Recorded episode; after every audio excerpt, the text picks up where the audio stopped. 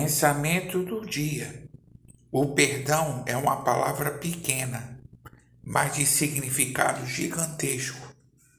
É a maneira de restaurar um relacionamento destruído.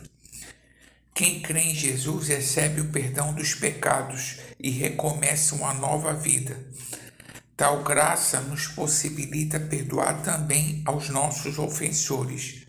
Como Deus nos perdoou em Jesus, perdoemos também. Pastor Heber Jamil, que Deus te abençoe.